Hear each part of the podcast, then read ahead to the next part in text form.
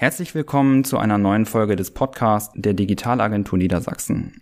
Wir sprechen heute mit dem Wirtschaftsschutz des Landes Niedersachsen darüber, wie kriminelle Unternehmen ausspionieren und aus den gewonnenen Informationen auch Profit schlagen. Denn auch Kriminelle haben ihr Tätigkeitsfeld ja längst in die digitale Welt verlegt.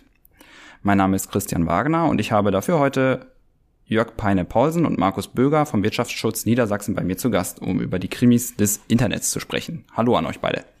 Hallo. Hallo Christian.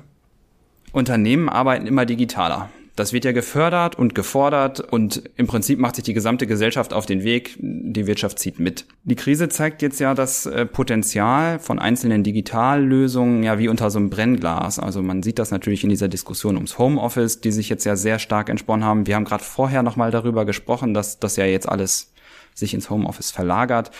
Aber das ist nicht das Einzige, was das, was die Unternehmen in Niedersachsen eben umtreibt, sondern natürlich betrifft das auch sowas wie die Wertschöpfung. Ich habe in der letzten Folge des äh, Podcasts mit Tobias Heinen von der Firma Green gesprochen, genau darüber, dass eben das nicht nur die Büroarbeiter betrifft, sondern eben auch die Wertschöpfung selbst mit viel mehr Automatisierung, viel mehr Digitalisierung in der Produktion. Und jetzt geht es eben darum, wie schützen wir das Ganze. Es geht um den Schutz der Wirtschaft. Und da kommt ihr ins Spiel. Was macht der Wirtschaftsschutz? Wenn man die Frage stellt, äh, was der Wirtschaftsschutz macht, äh, muss man ein Stück äh, weiter zurückgehen und erstmal sich fragen, wo kommen wir überhaupt her? Was haben wir für einen Background und was ist letztendlich unser Auftrag? Und darüber kommt man dann zu dem, was wir eigentlich machen. Ähm, also der Wirtschaftsschutz ist Teil des Innenministeriums und dort Teil des Verfassungsschutzes. Diesen Bereich gibt es ungefähr seit 20 Jahren. Das ist im digitalen Zeitalter gesprochen eine halbe Ewigkeit. Aber ähm, im Endeffekt sind 20 Jahre jetzt auch noch nicht so wahnsinnig viel, weil die Wirtschaft gibt es schon viel länger und auch Kriminalität gibt es viel länger als letztendlich 20 Jahre. Äh, wenn ich sage, wir sind Teil des Verfassungsschutzes, äh, Teil des Verfassungsschutzes ist äh, auch die Spionageabwehr, sprich ähm, Angriffe fremder Nachrichtendienste, fremder Geheimdienste aufzuklären, zu verhindern. Und speziell im Bereich Wirtschaftsschutz ist es eben unsere Aufgabe, solche Angriffe zu detektieren und zu verhindern, wenn sie auf die Wirtschaft abzielen, äh, sprich eben Wirtschaftsspionage äh, zu verhindern. Also unsere Aufgabe ist es eben, ähm, äh, solche Angriffe zu erkennen, Angriffsstrukturen zu erkennen und Verdachtspunkte von Wirtschaftsspionage ähm, letztendlich aufzudecken. Und diese Informationen, das ist im Prinzip das der, der, äh, das Kernmoment, was wir machen, diese Informationen an die Wirtschaftsunternehmen weiterzugeben, damit sie im Worst Case oder im besten Fall gar nicht betroffen sind von so etwas. Also Prävention an der Stelle auch. Ja, also 90, 95 Prozent von dem, was wir machen, ist Prävention. Ähm, also der beste Wirtschaftsschutz ist äh, natürlich dann vor, wenn kein Wirtschaftsunternehmen von irgendeinem Sicherheitsvorfall betroffen ist. Dann haben wir letztendlich gut gearbeitet und das Wirtschaftsunternehmen auch. Äh, ein Stück weit natürlich auch äh, sind wir gerne Ansprechpartner im Nachhinein. Also wenn wirklich das Kind in den Brunnen gefallen ist, wenn irgendwelche Angriffe vorliegen, ähm, sind wir, stehen wir parat, sind als Ansprechpartner zur Verfügung. Aber uns liegt sehr viel daran im Vorfeld, ähm, so viel zu schützen, dass äh, quasi erstmal nichts passiert. Ja. Und der Werkzeugkasten, den wir da haben, da werden wir sicherlich gleich drüber sprechen, der hilft halt gegen mehr als nur Spionage, weil letztlich ist Sabotage in dem Bereich auch sehr unangenehm, wenn wir uns vorstellen, dass wir irgendein Unternehmen, was sehr wichtig ist für Versorgung der Bevölkerung, Wasser, Energie oder sowas durch Sabotage äh, davon abhalten, ähm, das zu tun, was sie sollen, dann geht es uns allen schlecht. Und auch das ist Wirtschaftsschutz. Es ist Spionage und Sabotageabwehr und das Ganze präventiv. Und ich denke, da werden wir jetzt noch mal ein bisschen weiter reingucken. Definitiv, aber mich würde natürlich trotzdem noch mal interessieren, wie sieht's denn eigentlich bei den Zahlen aus? Du hattest gerade schon gesagt, wenn es keine Fälle gibt, dann haben wir gut gearbeitet. Jetzt gibt's natürlich ein paar Fälle. Das lässt sich natürlich nie ganz vermeiden. Gibt es denn Zahlen dazu, wie viele Unternehmen so circa im Jahr Opfer von so, einem, von so einem Angriff werden, beziehungsweise wo man dann vielleicht auch durchkommt durch die ganzen Schutzbarrieren? Also wir selber erheben da keine Zahlen, ähm, weil man da sehr, sehr vorsichtig sein muss äh, mit den Zahlen. Du hast es ja selber schon äh, wiederholt, also je besser die Prävention ist, umso weniger passiert. Und äh, man kann in Zahlen nicht ausdrücken, wie gut die Prävention gewesen ist. Das, das funktioniert äh, letztendlich einfach nicht. Ähm, darüber hinaus gibt es ein wahnsinnig äh, großes Dunkelfeld. Wir reden da sogar von einem doppelten Dunkelfeld. Also einerseits ähm, Taten, die da sind, die geschehen, die aber keiner staatlichen Stelle, ob jetzt wir oder Polizei oder irgendwer anders äh, gemeldet werden. Und darüber hinaus, gerade im digitalen Bereich, das sogenannte doppelte Dunkelfeld, ähm, also Taten, die geschehen äh, und die die betroffenen Unternehmen auch gar nicht mitkriegen. So, also wenn der Bildschirm plötzlich schwarz ist, dann kriegt das jeder mit, aber wenn nur irgendwelche Informationen abhanden kommen, dann kriege ich das vielleicht gar nicht mit, dass ich von einem viel, viel hochwertigeren Angriff betroffen bin. Also die besten Zahlen, die wir jetzt haben, das ist ähm, gerade rausgekommen, eine Studie vom Kriminologischen Forschungsinstitut Niedersachsen, wo wir auch Kooperationspartner mit vielen anderen zusammen waren bei der Studie. Ähm, das ist der Forschungsbericht 152 Cyberangriffe gegen Unternehmen in Deutschland. Und da sind hm, so aus unserer Sicht das erste Mal wirklich ein paar Zahlen drin, mit denen man äh, wirklich auch was anfangen kann. Aber da steht jetzt nicht drin, ähm, so und so viele Unternehmen in Niedersachsen haben das und das erlitten. Das ist eher statistisch, mhm. ähm, aber sehr lesenswert, weil es einen so ein bisschen in die richtige Richtung denken lässt. Also wo sind die wirklichen Probleme? Und wenn man das erstmal auf dem Radar hat, dann kann man wirklich sich auch um ähm, sinnvolle Lösungen kümmern. Solange man einfach nur durch die Gegend ähm, arbeitet, so wie der Markus eben gerade sagte, gut, der Bildschirm ist dunkel, macht den irgendwie wieder hell, geht's weiter. Ähm, das kann einen relativ tief sitzenden Grund haben. So eine Sache und der dann nicht die Symptome werden nur oberflächlich wirksam. Ja. Ganz genau, ne? Und da muss man schon mal das Buch aufschlagen und gucken, was da drin steht und ob da irgendwo ein Fehler ist, der wirklich was ausgemacht hat. Und wenn man sich dann halt mit äh, jetzt wir sind wieder beim Thema Spionage mit ähm, wirklich nachrichtendienstlich gesteuerten Angriffen auseinandersetzt, ähm, die sind teilweise dann so gut gemacht, dass man sowieso hinterher nichts mehr finden kann. Also ich komme vorbei, ich mache das, verwische alle Spuren, bin wieder weg. So, wie soll jetzt jemand, der da gar keine Affinität zu dem Thema Security hat, überhaupt das mitkriegen? Das ist das Problem. Also ist bei uns häufig auch das Problem, erstmal den Kern des richtigen Denkens zu etablieren. Das, wie man dann hinten der Lösung also baut, muss, ist ein ganz anderes. Ne? Ich muss erstmal hinschauen. Ich muss lernen, hinzuschauen. Ganz das genau. ist sozusagen der, der große Auftrag, der dahinter steckt. Muss wissen, was ich tue und muss dann auch noch hin, hinsehen. Gibt's denn, also wenn es schon keine richtigen Zahlen gibt, gibt's denn zumindest sowas wie, ich sag mal, prominente Beispiele, dass man sagt, okay, das ist hier passiert und das wurde jetzt nicht unter den Teppich gekehrt und man hat zum Beispiel einfach äh, die Bitcoins bezahlt, um den Verschlüsselungstrojaner zu deaktivieren, ähm, sondern vielleicht irgendwie was, wo man sagt, okay, das ist wirklich es ist quasi ein Exempel, was statuiert wurde an einem Unternehmen ähm, und die haben sich getraut, damit eben auch an die Öffentlichkeit zu gehen. Ja, also da gibt es mehrere Beispiele, die, die ich jetzt erwähnen kann oder wir erwähnen können, sind natürlich auch alle in irgendeiner Form Presse bekannt. Und ganz plakativ war mal der Autozulieferer Leonie, den hat ein Ransomware-Angriff halt 40 Millionen Euro gekostet. Das heißt, er hat sich damit dann freigekauft. Ansonsten wäre der Verlust wahrscheinlich noch größer gewesen. Die ähm, Stadt Neustadt war einem Angriff erlitten und das Krankenhaus in Neuss. Das sind äh, relativ plakative Beispiele. Es gibt da viel, viel mehr. Aber wenn man nach solchen Stichworten schaut wie, wie Ransomware, Erpressungssoftware, dann findet man da sehr viel. Wobei das ist hauptsächlich Kriminalität. Also unser Bereich ist ja eigentlich Nachrichtendienst, ist was anderes. Und da haben wir ein bisschen das Problem, dass wir natürlich nachrichtendienstliche Fälle nicht hinterher in der Öffentlichkeit äh, so darstellen, dass man äh, wissen kann, bei wem ist nun was passiert. Äh, das können wir das nicht machen.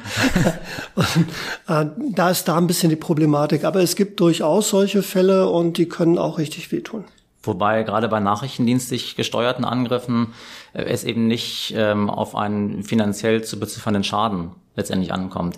Also kein Nachrichtendienst äh, hat ein Interesse daran, so und so viel Bitcoins äh, oder Euro oder Dollar irgendwie zu erpressen. Also Geld haben die meisten da genug. Da geht es letztendlich um, um äh, wertige Informationen, um strategische Ausrichtungen ähm, und so weiter. Also das, das lässt sich schwerlich in, in Geld beziffern. Okay, das heißt, da geht es eher darum zu schauen, wo bekommen wir die Informationen her, um uns ein Bild zu machen darüber, was eigentlich in der Wirtschaft beispielsweise in Niedersachsen vorgeht. Ja, genau.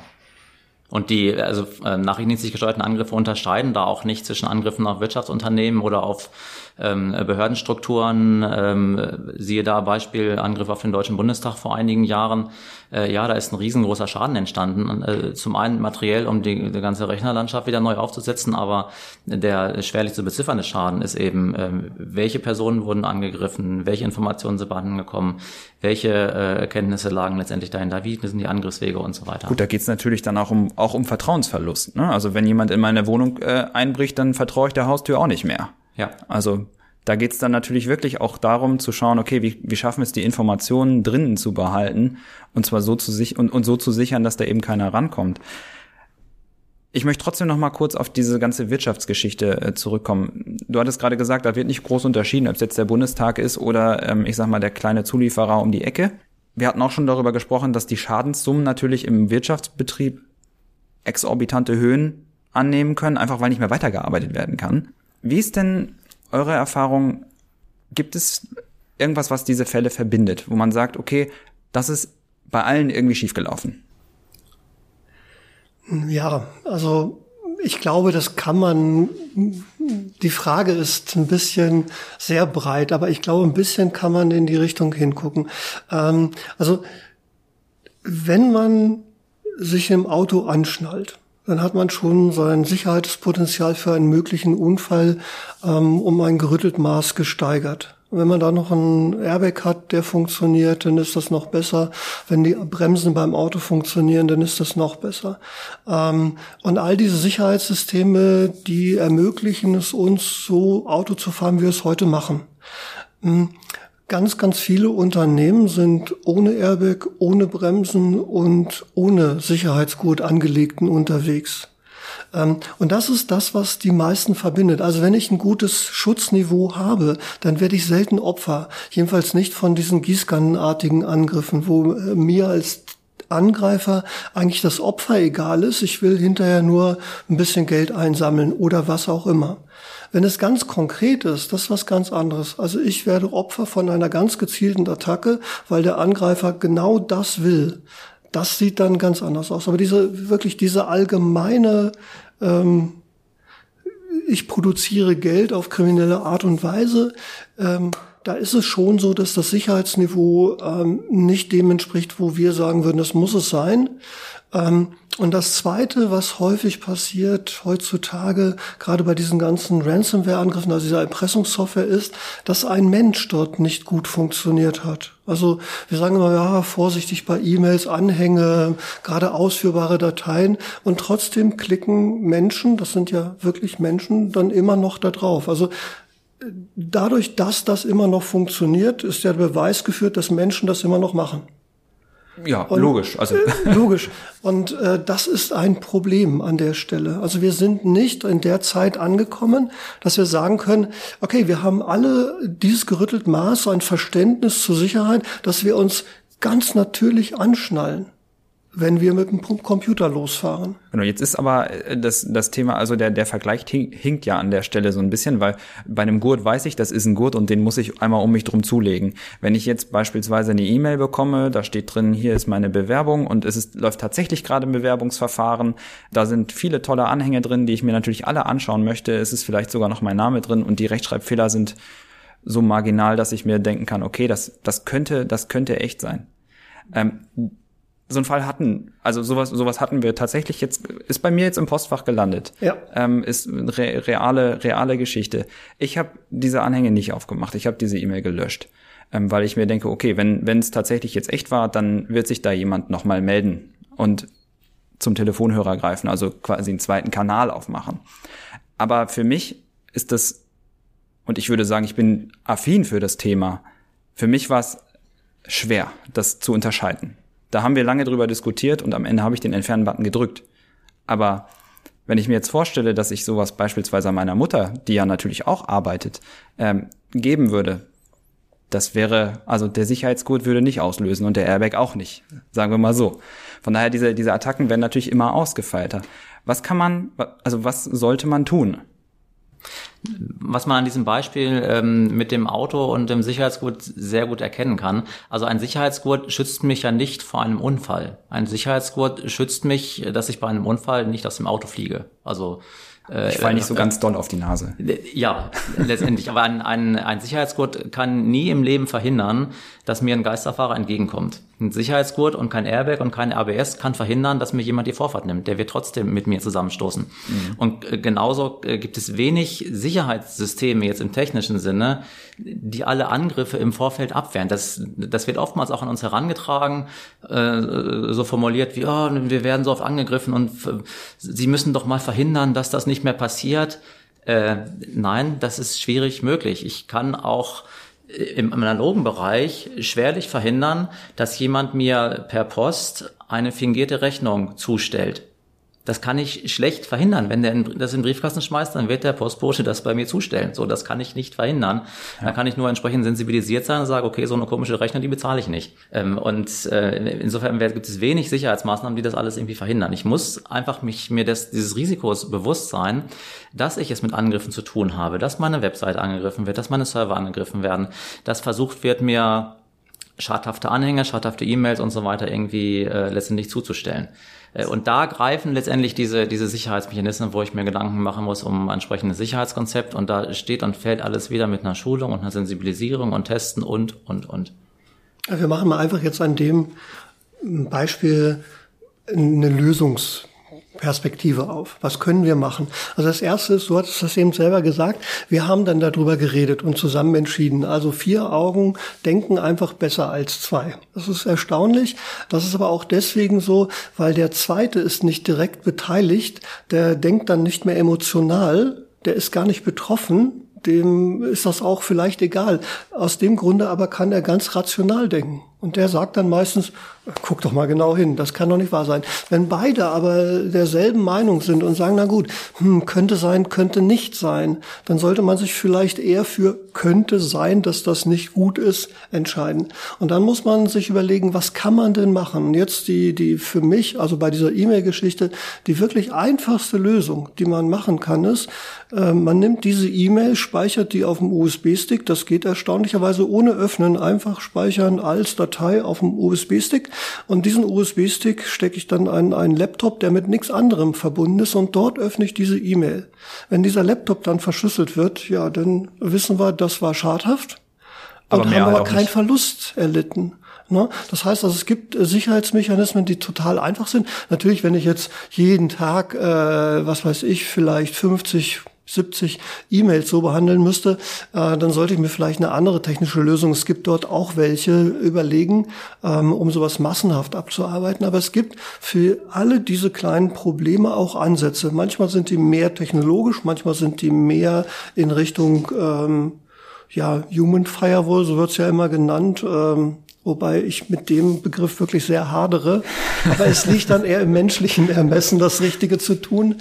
Ähm, ich habe mir meinen Scherz gemacht, deswegen sage ich das mit der Human Firewall. Ich bin in einem großen ähm, ja, Informations wie, wie heißen die, die Läden, die IT-Technik verkaufen, in so einen großen Laden reingegangen und habe gesagt, ich möchte gerne eine Lizenz Human Firewall. das war ein spaßiges Gespräch. Nein, man muss sich bewusst werden, was das eigentlich bedeutet. Die Leute reden immer von vielen Dingen, auch Human Firewall, auch Digitalisierung oder, oder, oder, aber fokussieren nicht wirklich auf das, was es bedeutet. Und das ist schade an der Stelle. Im übertragenen Sinne defensiv fahren wäre manchmal sinnvoll, ja. Ich muss mir eben überlegen, äh, wie gehe ich mit diesem äh, Phänomen um?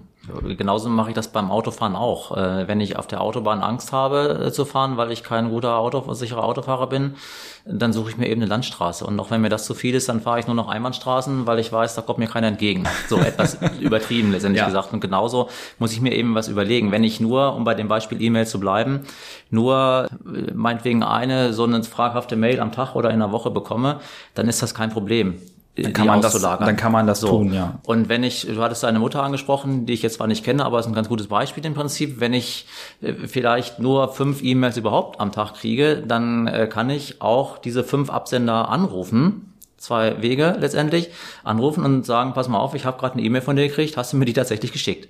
Dann wird er mir sagen, nee, habe ich nicht oder ja, habe ich und schon weiß ich, das ist echt oder nicht. Und so gibt es verschiedene Wege, wie ich das ja. letztendlich überprüfen kann. Aber ich muss es eben abzielen auf, auf ähm, meinen, äh, meinen Bereich. Was ist passend?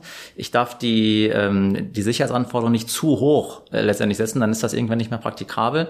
Wenn ich mehrere Mitarbeiter habe, wird das irgendwann auch nicht mehr akzeptiert und nicht mehr umgesetzt. Ja. Die muss ich also letztendlich mit einbeziehen. Das, das ist so dieser Spagat zwischen Sicherheit und und Usability an der Stelle, genau. Also das ist sehr, äh, sehr, sehr schwierig, da so ein, also da gibt's kein, keine Blaupause für. Da gibt's verschiedene Punkte, die kann man abarbeiten und letztendlich muss ich auf den Bereich, der, der für mich gültig ist, ähm, was bei mir genau passt, da muss ich mir ein entsprechendes Konstrukt überlegen. Ich würde gerne nochmal über eine aktuelle Entwicklung sprechen. Jetzt mal so ein bisschen weg vom Allgemeinen. Das Arbeiten hat sich in den letzten Monaten verändert. Ich glaube, das, das steht außer Frage. Also mit Abstand. Viele Leute sind ins Homeoffice gegangen. Ähm, generell hat sich das Zusammenleben natürlich sehr, sehr verändert. Ich kann mir vorstellen, dass sich das natürlich auch auf das Thema Spionage und Kriminalität auswirkt. Ich weiß, dass es zum Beispiel bei Taschendiebstählen, also die haben jetzt eine Durststrecke, sagen wir mal so, ne? Also ah, sind nicht mehr so viele. Fast leid tun. Ja, fast können die einem leid tun. Lässt sich sowas für den digitalen Raum auch beobachten? Dass es da irgendwie zu einer Verschiebung gekommen ist, dass man sagt, okay, wir greifen die Leute im Homeoffice an, weil sie da leichte Beute sind beispielsweise. Also was wir auf alle Fälle ähm, weitergemeldet bekommen haben, ist, dass sich in diesem Bereich, der sich um die ganze Bearbeitung Corona dreht und natürlich auch Homeoffice, wieder Kriminelle getummelt haben und versucht haben, diese Lücken, Lücken auszunutzen. Einmal, dass man einfach mit Corona-Sachen Geld verdienen wollte. Ich verkaufe dir so, so viel Schutzmasken, die ich vielleicht gar nicht habe, oder ich verkaufe dir irgendwie Desinfektionsmittel, was gar nicht funktioniert wird, oder ich mache dir mit Corona Angst und diese Angst nutze ich wieder aus, dass du einen Fehler machst und mir vielleicht deine Kontonummer gibst, bis hin dazu, dass natürlich jetzt man sagt, die viele Unternehmen sind im Homeoffice, viele Kollegen sind im Homeoffice und da ist natürlich die IT viel schwerer sicher zu machen, als wenn ich mein abgeschottetes Firmennetz habe oder teilweise offenes. Also ich habe zwölf Jahre ein Rechenzentrum geleitet. Das ist nicht einfach, sowas äh, sicher zu halten. Das ist eine, eine permanente Aufgabe. Und wenn ich jetzt überlege, dass ich das damals für 250 Leute im Homeoffice hätte machen sollen, äh, da bin ich ein bisschen glücklich, dass ich es nicht machen musste. Das ist eine wirklich eine Sisyphus-Aufgabe. Jeder hat eine andere Technik. Also wir, wir reden schon lange über Bring Your Own Device. Ne? Ja, äh, ja. Das ist also Homeoffice ist Bring Your Own Device mindestens quadriert. Also äh, das ist richtig spooky. Und ähm, aber das heißt ja jetzt mal wieder zurück zu dem Sicherheitsgurt. Also in Anbetracht des Virus und der Pandemie haben wir alle unsere Airbags ausgebaut. Ja, im Prinzip äh, ist das ähnlich wie eine wie eine Schwachstelle im Auto, die da sagt, der Motor springt nur an, wenn du deinen Sicherheitsgurt wieder löst. Und dann stehst du vor der Frage, entweder ähm, bleibe ich jetzt hier stehen und ich komme nicht zum Ziel, oder ich verzichte eben auf den Sicherheitsgurt und dann kann ich aber fahren. So, beides wollen wir nicht, aber man muss sich letztendlich für einen Weg entscheiden. Und das ist die Fragestellung, bei der eben, vor der auch, viele Unternehmen standen, äh, die plötzlich gesehen haben, meine, weiß ich nicht, 50 Mitarbeiter zum Beispiel sind nicht mehr hier, die sind jetzt alle zu Hause. Und entweder kostet das jeden Tag sehr, sehr viel Geld, weil die zu Hause sitzen und nichts tun können, oder aber ähm, ich weiche meine Sicherheitsvorgaben äh, auf und, und mache irgendwie was möglich, was ich eigentlich nicht will, aber dafür können die wenigstens arbeiten. Und, und äh, in diesem Dilemma standen eben sehr, sehr viele. Und dadurch schaffe ich mir eben Schwachstellen, die dann letztendlich von anderen wieder ausgenutzt werden können. Und das haben wir ja halt nicht nur bei IT. Ne? Also hier im Risiken, äh, man macht im Risikomanagement immer das Gleiche. Ne? Vermeiden, vermindern, äh, akzeptieren, also übernehmen. Ähm, und wenn wir jetzt in diese Richtung gucken und jetzt mal wieder die Spionagebrille aufsetzen. Also ich möchte nicht wissen, wie viel wirklich wertige Informationen momentan bei Menschen zu Hause rumliegen. In der Firma gibt es vielleicht einen Pförtner, da gibt es vielleicht einen Zaun, da gibt es vielleicht Videoüberwachung. Allein die ähm, ganzen Zertif ja. also alle, alle ISO-zertifizierten Unternehmen haben irgendwie sowas wie ein Besuchermanagement. Zwangsweise. Sowas, zwangsweise, ganz genau. Das gibt's natürlich und, zu Hause nicht. Und das gibt's natürlich auch nicht. Ähm, also ich möchte da keinem zu nahe treten, keinen anklagen. Ähm, wir haben eine ganz andere Situation gehabt, die wir regulieren mussten, was der Markus gerade erzählt hat. Da denkt man vielleicht an sowas zuerst auch nicht.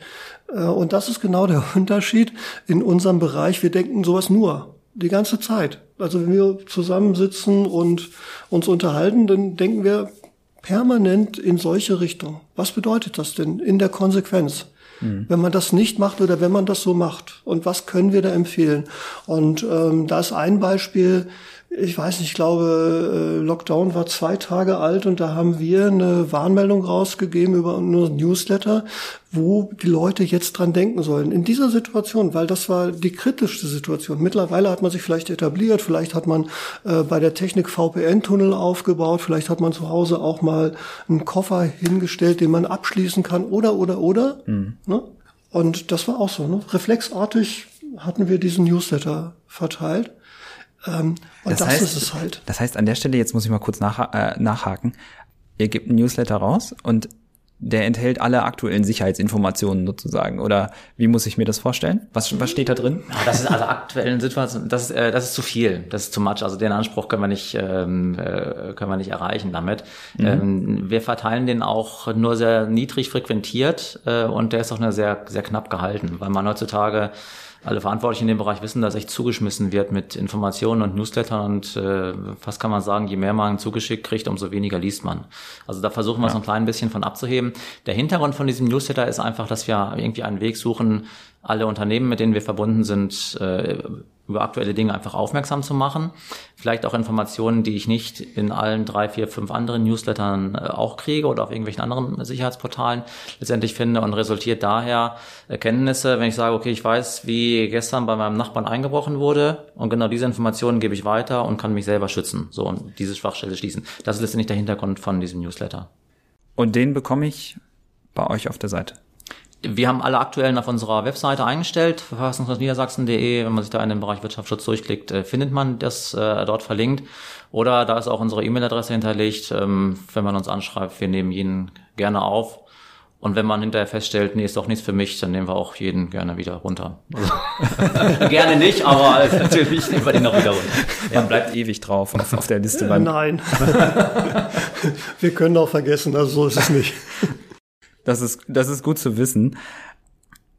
Ich habe mit meiner Kollegin gesprochen, die hat viel mit Startups zu tun und auch vielen Hightech-Startups. Und Deutschland und Niedersachsen ist ein Innovationsstandort. Und wir wollen natürlich irgendwie bei der Technik ganz vorne mit dabei sein. Das bedeutet natürlich auch, dass wir viele Dinge erfinden wollen, die erstmal natürlich so ein bisschen, also so ein bisschen unterm Radar bleiben müssen, bis sie dann marktreif sind und auch vielleicht geschützt sind in der Zeit davor ist es natürlich eine super, super wichtige Information, die da vielleicht bei einem ein oder zwei Mann-Frau-Betrieb liegt. Die haben super viel zu tun, weil die sich natürlich alle um ihre Geschäftsidee kümmern. Da ist nicht so viel mit IT-Security. Das ist jetzt nicht so, dass die, so wie ihr beide, dass die sich den ganzen Tag darum kümmern können. Was empfehlt ihr denen? Also wir hatten ja schon mal in einer anderen Situation darüber gesprochen. Hm, diese ganzen Hidden Champions und auch Startups sind unheimlich wertvoll, weil ähm, muss sich das so vorstellen, je einzigartiger eine Information ist, desto mehr ist sie natürlich auch wert. Wenn ich jetzt irgendwas gerade erfunden habe oder am entwickeln bin, was kein anderer hat, dann ist das eine riesen tolle Information. Wer macht sowas? Startups. Äh, also die, da müssen wir nicht lange denken. Und deswegen sind Startups halt so unheimlich wichtig in diesem Punkte. Ähm, schade ist, du sagtest es gerade, die haben viel zu tun, die haben viel anderes zu tun. Ähm, häufig sind die auch noch ähm, sehr aus dem, dem äh, universitären Sektor unterwegs und teilen gerne Informationen. Also es gibt nicht diese Trennschärfe, was ist nun wichtig nicht zu teilen und was ist wichtig schon zu teilen. Uns allerdings sind diese Unternehmen auch in der Regel nicht bekannt. Also wenn wir durch diesen Podcast heute es schaffen, ähm, dass mehr Startups sagen, Mensch, ja, was die erzählen, ist vielleicht ganz interessant, höre ich mir mal an.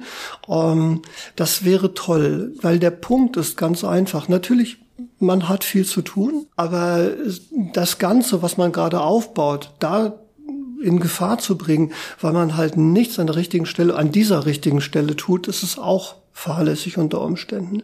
Und dann ist immer die Frage, wie hoch muss denn der Aufwand sein, um da in irgendeiner Form safe zu werden. Und darüber sprechen wir wirklich mit Menschen total gerne, weil, ich meine, Markus hat es eben schon gesagt, da gibt es ganz, ganz viel, was man machen kann. Also man kann sich nach ISO 27000 zertifizieren lassen, man kann Gut, eine kritische Hürde, Infrastruktur sein. Dann liegt die Hürde da oben, nicht, Da- nicht, genau, nicht unten. dann ist man so ungefähr da, wo der Berg keinen Sauerstoff mehr hat in der Höhe. Aber es gibt natürlich auch viel, viel ähm, kleinere Dinge, die man sich mal angucken kann. Also wir empfehlen da gerne VDS 10.000. Das ist ein, ein Druckwerk für ungefähr 30 Seiten. Und wenn man das durchliest und die Fragen ehrlich beantwortet, dann hat man zumindest schon mal ein Gefühl dafür, wo die Probleme sind. Wie ich mich dann darum kümmere. Das hängt natürlich wieder ab von Zeit und Geld und sonstigen. Aber das ist so die Richtung, wo wir auch beraten. Also jetzt zu sagen, jeder muss sich zertifizieren.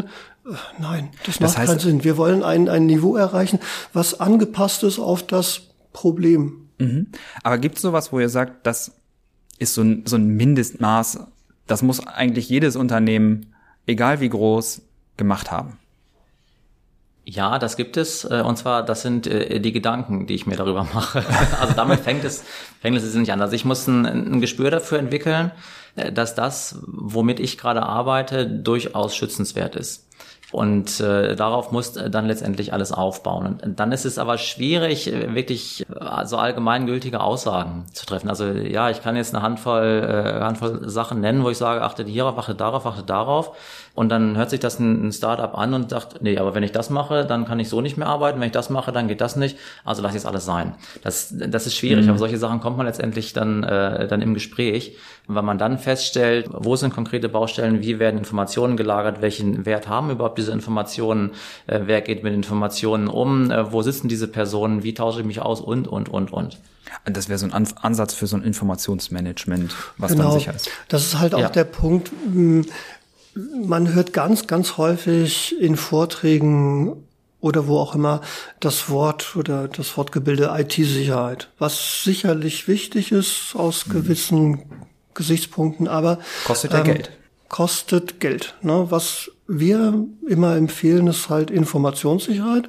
Und das hat einen gleichen Unterschied. Ähm, wenn man mal da in die Literatur guckt, es gibt auch nur Informationssicherheitsmanagementsysteme und keine IT-Sicherheitsmanagementsysteme. Das hat seinen Grund, weil ähm, Informationen sind schützenswert, die sind Geld wert und IT-Sicherheit kostet Geld. Also nicht, dass man das nicht machen sollte, aber das schützenswerte Gut ist halt diese Information.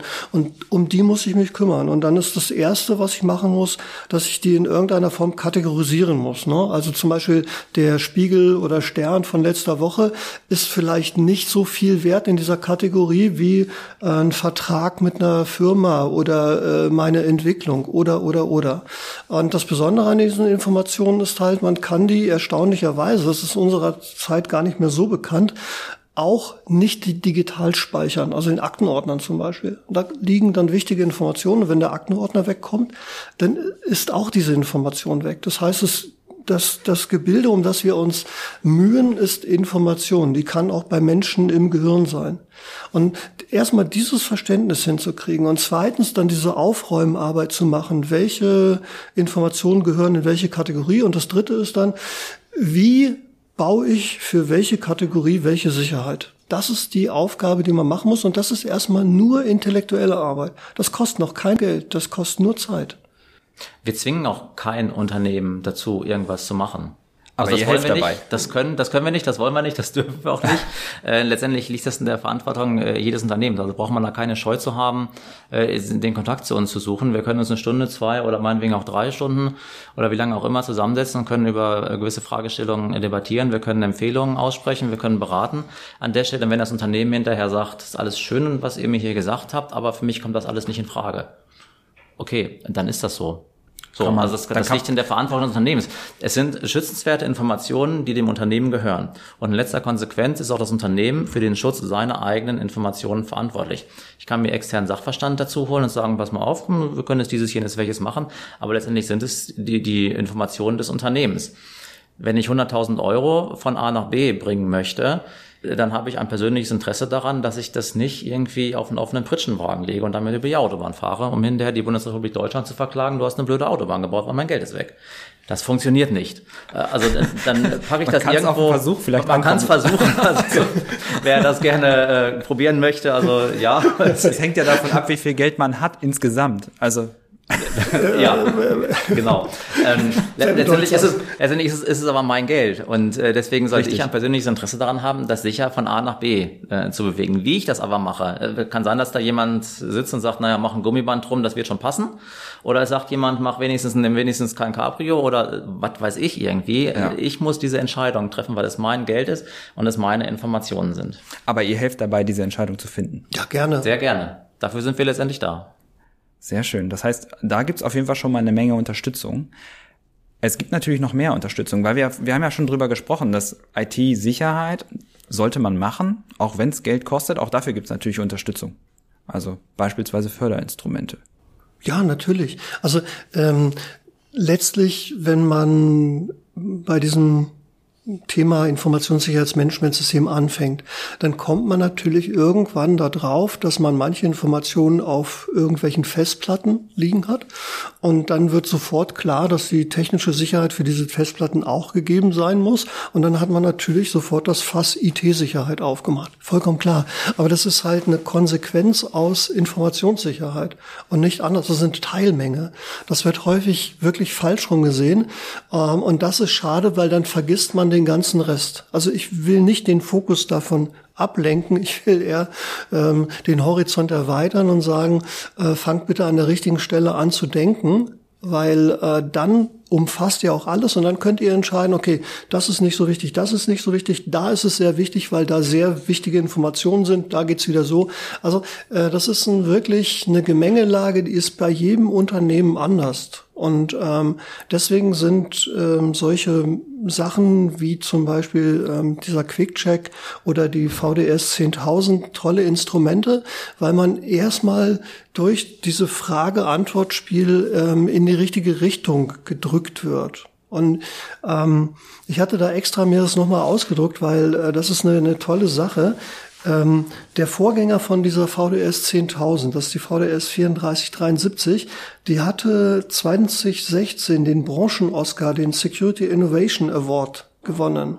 Das muss man sich mal vorstellen. Ein Dokument, 30 Seiten, Papier, nur Fragen, Antworten, gewinnt den Security Innovation Award. Und äh, wir sprechen jetzt von dem Nachfolge. Klingt jetzt nicht so, äh, klingt nicht so Hightech, sagen wir mal so. Aber erstaunlich, ne? Ja, das, wie, wie konnte das jetzt funktionieren? Und das Ganze wurde dann auch noch auf der Security in Essen vorgestellt, was wirklich die führende Leitmesse für Security-Technologie ist. Also da merkt man dann doch, da ist ein bisschen mehr dahinter. Und äh, wenn so viele Leute sagen, das ist so, dann sollte man da vielleicht einfach mal sagen, jetzt bin ich Lemming, da renne ich mal mit in die Richtung. Ne? Klingt erstmal nicht so schlecht. Und die kostet auch erstmal nichts. So, also ich kann mir das als PDF runterladen und durchlesen. Das wäre die nächste Frage gewesen. Und genau. erstmal kostet das nichts. Äh, klar, ich meine, äh, diese Richtlinie wurde auch nicht aus Nächstenliebe erstellt. So ehrlich kann man, glaube ich, an der Stelle auch sein. Da steckt ja sind da, wo man, wo man Geld mit verdienen kann und man kann sie zertifizieren lassen und man kann äh, sich versichern lassen auf diesem Grund, äh, auf dieser Grundlage und so weiter. Aber das ist alles äh, Kür, keine Pflicht. So, erstmal kann ich mir dieses Dokument runterladen und ich kann mir das durchlesen und kann mir Gedanken darüber machen und kann das auch selber umsetzen. Das kostet erst einmal außer ein bisschen Zeit für mich äh, nichts weiter. Alles andere kann ich, aber muss ich nicht. Klingt nach einem ganz guten iterativen Vorgehen, immer wieder neu zu schauen und zu gucken, okay, was kann ich für mich jetzt noch besser machen und erstmal mit kleinem Aufwand anzufangen, es ein bisschen sicher zu machen, ein bisschen also, sicherer sozusagen. Ja, das ist sowieso, ähm, was du jetzt gerade so nebenbei angesprochen hast, ein ganz wichtiger Fakt. Ja, wenn ich jetzt losgehe und sage, ich bin heute hier und ich möchte morgen meine Firma sicher haben, dann mache ich mit Sicherheit schon den ersten kapitalen Fehler. Das wird nämlich nicht klappen. Sicherheit ist aus zwei Gründen ein iterativer Prozess. Erstens mal, ich kann das nicht einschalten, ich muss mich da schon ein bisschen vorarbeiten. Zweitens aber, die Welt um mich herum, die wird sich permanent verändern. Das tut die Welt einfach so, das ist ihre Aufgabe, glaube ich. Das heißt, ich muss meine Sicherheit auch immer darauf anpassen. Also ich muss da schon mhm.